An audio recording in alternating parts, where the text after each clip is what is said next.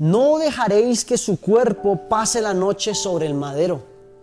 Sin falta lo enterrarás el mismo día, porque maldito por Dios es, es el colgado, y no contaminarás tu tierra que Jehová tu Dios te da por heredad.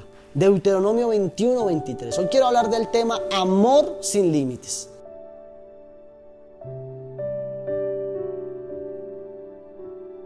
Nadie sabe a ciencia propia el origen de la cruz.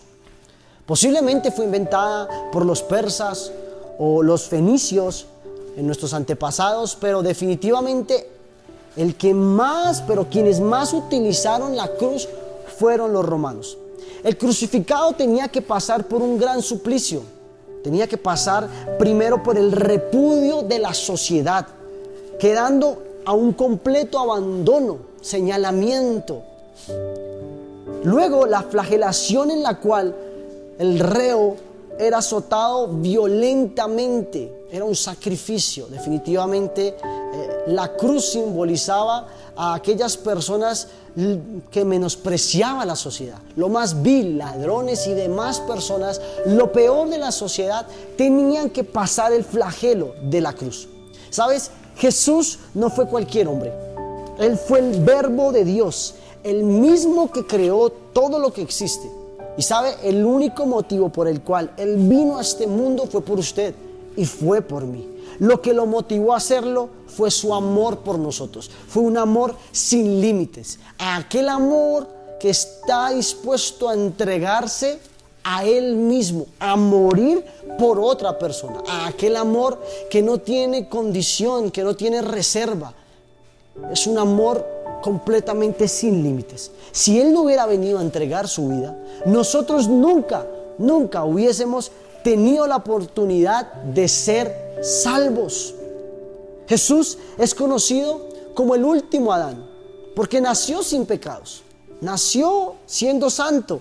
Sin embargo, llegó a la cruz porque tenía que tomar nuestro lugar de pecadores y ser castigado con la muerte. Jesús se llevó el castigo, el dictamen que había de nosotros, se lo llevó en la cruz del Calvario. El Padre sabía que ninguno de nosotros podía pasar por este tipo de sufrimientos. Él sabía que nosotros no teníamos la capacidad ni física ni emocional para poder ir a la cruz y morir y pagar nuestros pecados. Por eso entregó a su único hijo.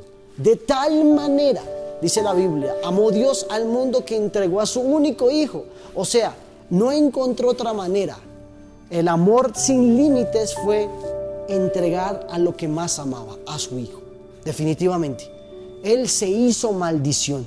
Él fue mal, se volvió maldito por nosotros, se llevó la cruz de nosotros y el dictamen que había sobre nuestra vida, Cristo, el Señor Jesús, la clavó en la cruz del Calvario. Definitivamente, hoy es un buen día para que reflexionemos del amor sin límites que Jesús ha demostrado en la cruz del Calvario y que hoy, a diario, a través de la oración, a través de una vida en consagración, a través de una vida en servicio, una vida continua de intimidad delante la presencia de Dios, podemos todos los días decir, Señor, gracias por el sacrificio de muerte que hiciste en la cruz. Padre, te damos gracias hoy por el sacrificio de muerte hiciste en la cruz del Calvario a través de tu Hijo.